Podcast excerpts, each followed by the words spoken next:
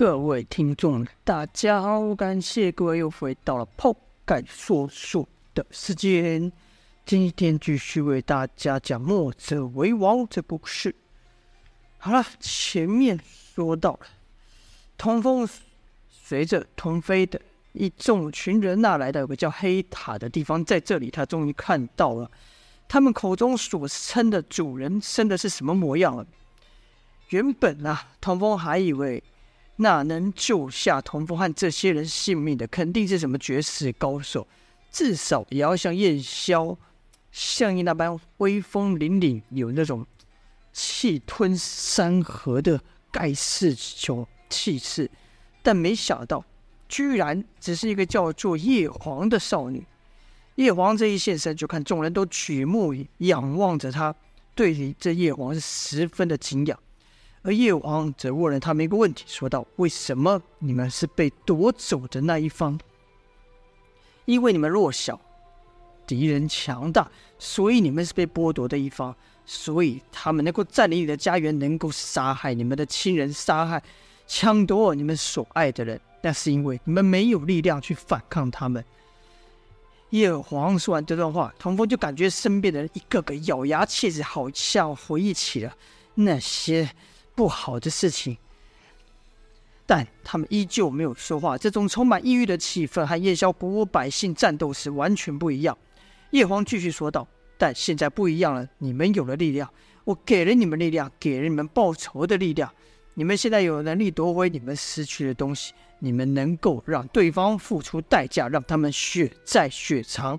是时候让世人感觉到你们的痛苦了，因为。”你们不消灭他们，他们就会消灭你们，就像以前一样。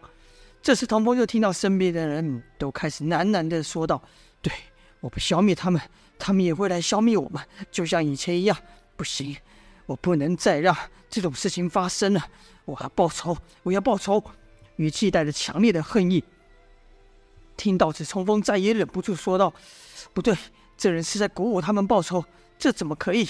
不对，这不应该是这样子的。童风说话的声音虽然不大，但却格外的突兀啊！听他这么一说，周围的人立刻立刻远离他。于是呢，童风就现身于人群之中。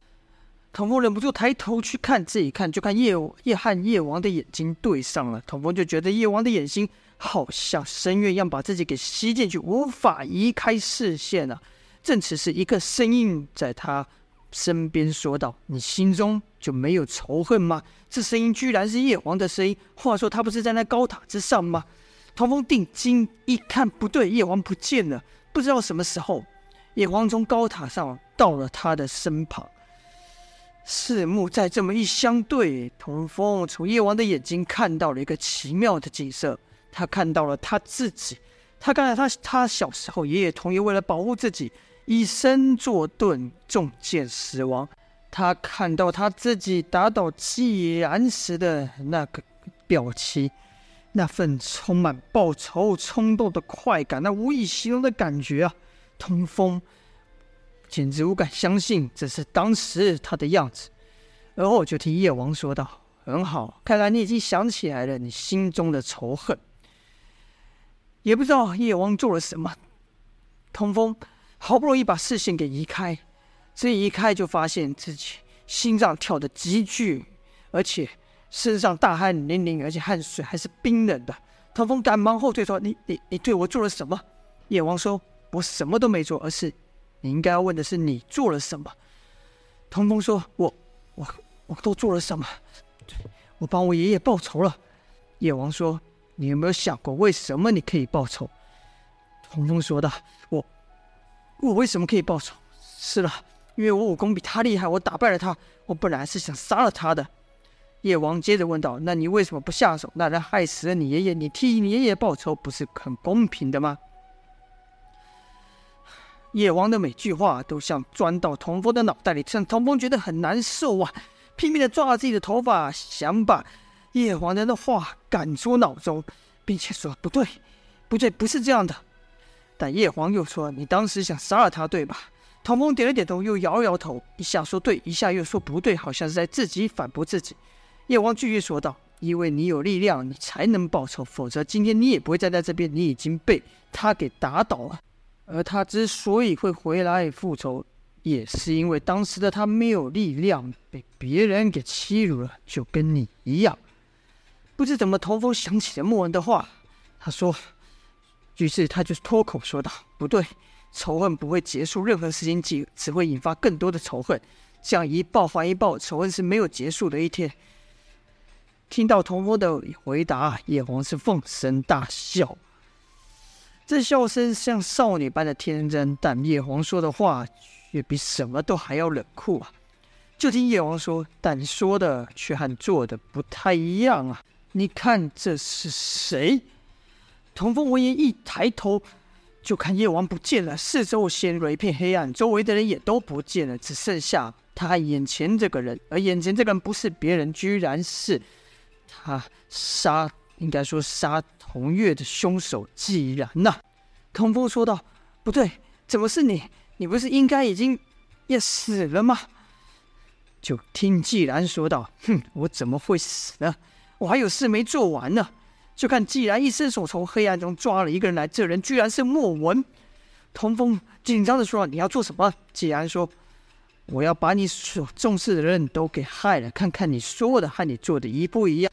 你说你不会报仇的，你会原谅我的，对吧？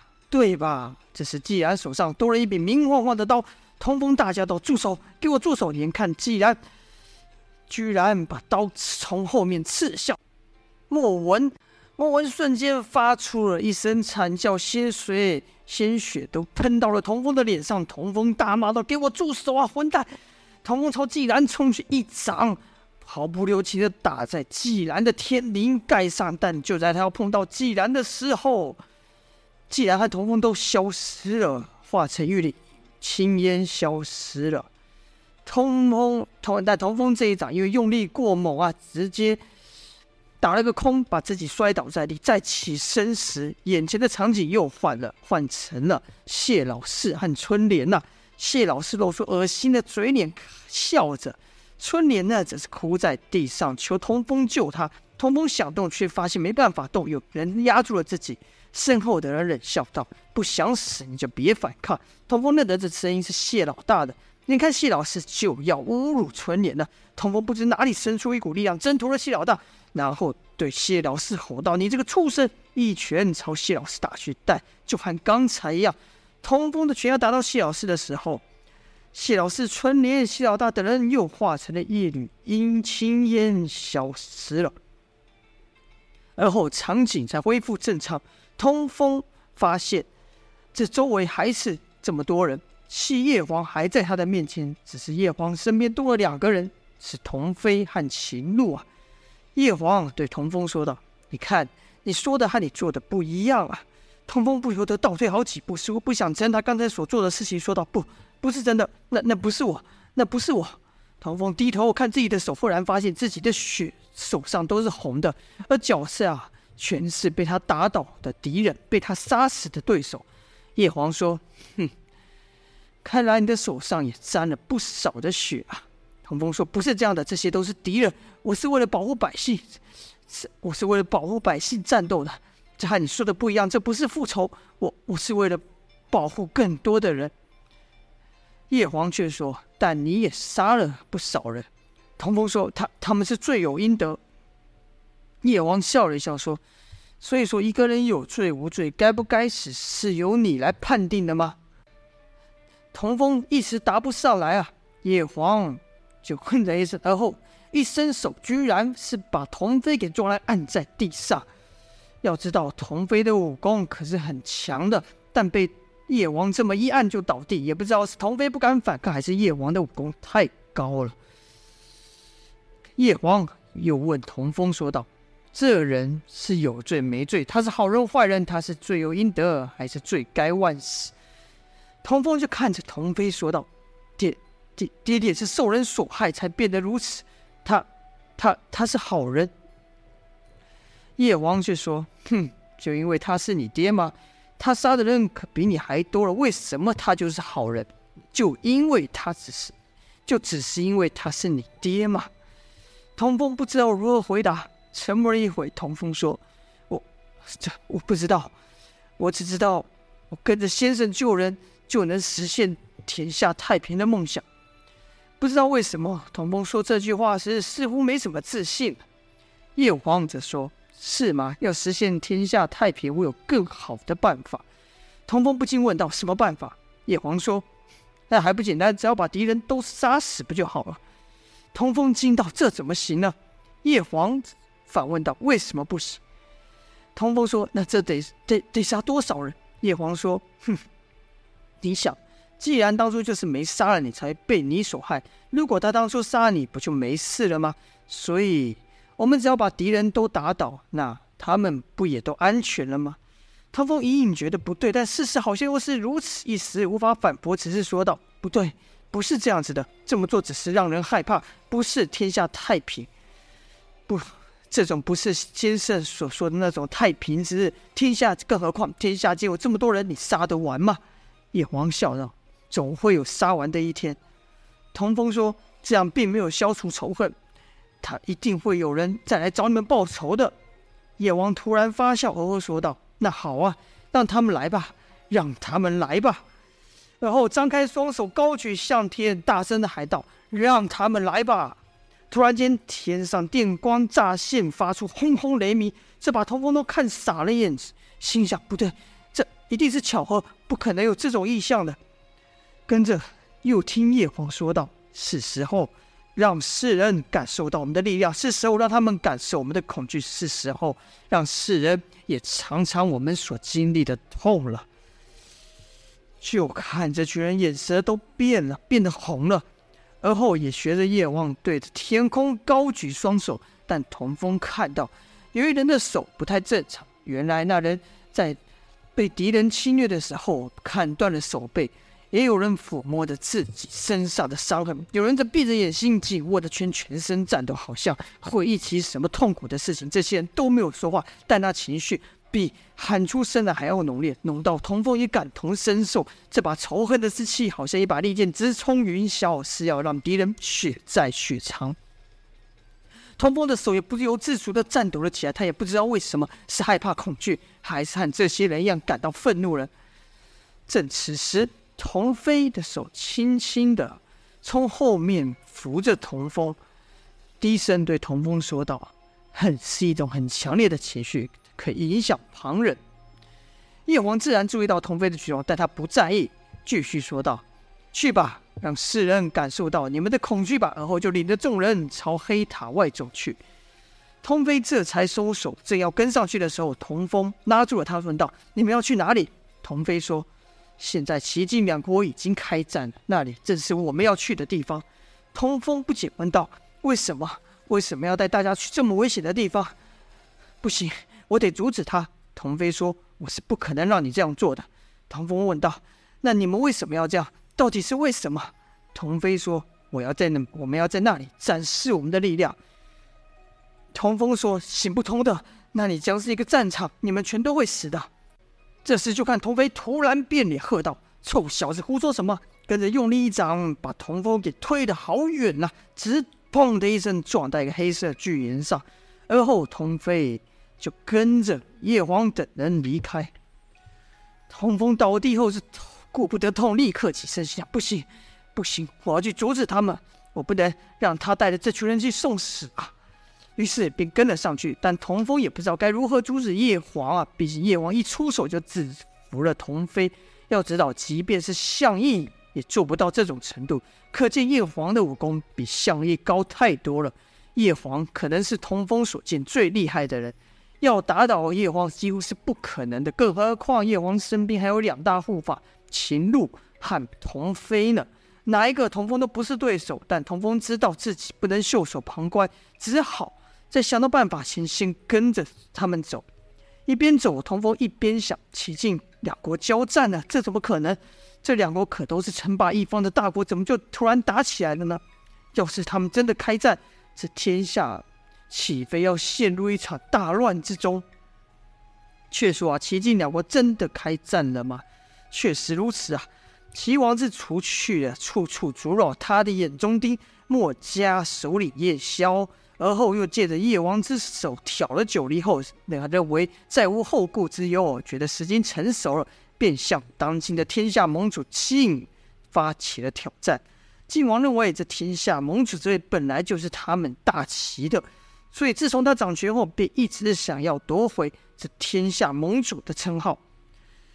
呃这齐王也确实有些本事，不但能让卢门七贤呐为他效力，也网罗一些江湖豪杰，替他明里暗里除去了不少阻挡他的称霸的阻碍。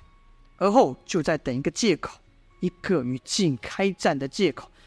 而晋国身为天下当今天下盟主，对于齐的频频挑衅，也已经到忍无可忍的地步。前文说过。韩魏赵三公家底雄厚，势力庞大，任何一家啊都有单独和其诸侯国开战的权、开战的这个底气。但别看他们几家斗得厉害，一旦遇到外敌，却又团结得很，因为他们都明白，只有晋强大，他们才可以继续扩张自己的势力。晋国若垮了，那他们也就没得斗了。面对齐，他们自然不怕。齐国有儒门的人相助，晋国有无心山庄的高手啊。论实力是一点都不输给齐，晋王也是盼着盼此一战，让自己的地位有所图增，有所提升，不再为韩魏赵三公给压下，所以他也盼着早晚开战啊。而很多事情看起来复杂，做起来却很容易；有些事看起来无关紧要，却对后来造成极大的影响啊。因为齐晋两方都想要一战，但苦于没有借口。但这在这时候，借口自动送上门了。由于齐晋两方都是大国，大国下不少的附属国，附属国受到欺凌时，自然就让他们老大出来替他们讨回公道了。也不知哪一方的附属国越过了界，割了人家的粮食，另一方呢就率兵去打。那打呢，打不过，就只好再往。找后面的老大替他出头，就这样，附属国打附属国，把老大叫出来，慢慢的、很快的就叫到了齐晋两国这边出马了。而齐晋两国的谋士都还在想该以什么样的名义出兵呢？毕竟师出无名，对士气可是大有影响。现在两方都有借口，两方都说自己是正义之师，都指责对方蛮横欺人太甚。齐晋两方战斗是要让天下人看的，他们是要让天下诸侯知道谁才是真正的天下的老大，便相约于逐鹿之地开战啊！原本双方列好阵后，就该派人相约，看是要斗兵斗将还是斗阵，但这次却有所不同。子然提议，一旦开战，不论胜负，死伤必定惨重，何不先斗人呢？齐王不解问道：“斗人，这是什么打法？”子然说：“敌我两方都有不少武林高手，我们就先让他们比试一番，胜了对士气有极大的影响；若不幸败下来，影响却有限呐、”齐王说：“也就是在正式开战、两军交战前，先比比看谁手下的人更厉害吗？”子然说：“正是如此。”齐王说：“妙计，但不知晋那边会答应吗？”子然说：“他一定会答应的。他现在不是天下盟主吗？既然是盟主，怎么能不接受我们的挑战呢？”如此，子然就派他们当中最会游说人的子期去和齐晋王说此事。当晋王与韩魏赵三公听完子期所提出斗人的要求后，赵公冷笑道：“为什么我们要听你们的呢？”子期说。赵公想必也知道人才的重要性。这所谓良禽择木而栖，良臣择主而事。要观察一个人的品性，可以从他所交往的人中看出同样的道理。要观察一个王的德性，可从有多少人才愿意投靠他而看出，看他手下的人够不够忠心，愿不愿为自己的主人奋战了。听到此，晋王看了赵帅、韩喜、魏超三公一眼，心想：嗯，是。这正是试试你们的好时机。不与三人商量，晋王就说：“好，我答应你们的挑战，就比斗人。”子期听了后便道：“好，不愧是晋王，我们就西约斗人。”赵帅等人也觉得无所谓啊，心想：“不自量力，我们这有无心山庄的高手，就算是如林七贤一起上，我们都不怕。”好啊，就借这机会煞煞你们齐的威风，让天下知道我大晋可不是好惹的。”几人商量一番后，各派使者回信，让其依约依约定的时间派人比试。晋这边派出的当然是吴一剑、吴一刀和唐亮三位高手，而齐呢这边则派出了岳长山、殷万清和南宫烈啊。此时南宫烈已经带着四大世家归顺齐王了。这场比试看似江湖比武，但赌注却是整个天下谁也不敢当。双方都屏息以待啊，好像这一场比试赢了，这场仗也打赢了一样。唐亮还是穿那花俏的衣服，他为了表示自己比吴一刀、吴一剑还厉害，就挑体格最大的岳长山当对手，还对吴一剑、吴一刀说道：“那大哥的是我的，你们都别跟我抢。”吴一剑则说：“唐亮，这场比试事关重大，你可别逞强啊。”唐亮说：“哼，你这是什么意思？难道你认为我不是他对手吗？”吴一剑哼了一声说：“你别给我们丢脸就是了。”唐亮说：“切，你没资格命令我。”吴一刀则说：“那大块都让给你无也无法，但你要输了，我可不会出手救你。”唐亮说：“笑话，我还需要你来救？这句话应该是我对你说吧？对面那个阴阳怪气的家伙正适合你呢。”唐亮说的人是殷万清呢。吴一刀说：“这种小角色，一刀就解决了。”唐亮又说：“是吗？那那个小子呢？”这次唐亮说的是南宫烈。吴一剑看了南宫烈一眼，而后说道：“不知天高地厚的小鬼，不足为惧。”跟着又说：“要也是和如门妻子枭首，和这些人交手有失身份。”他们也觉得奇怪，齐国怎么不派儒门的人出来应战呢？难道这三个人比儒门的人武功还要厉害吗？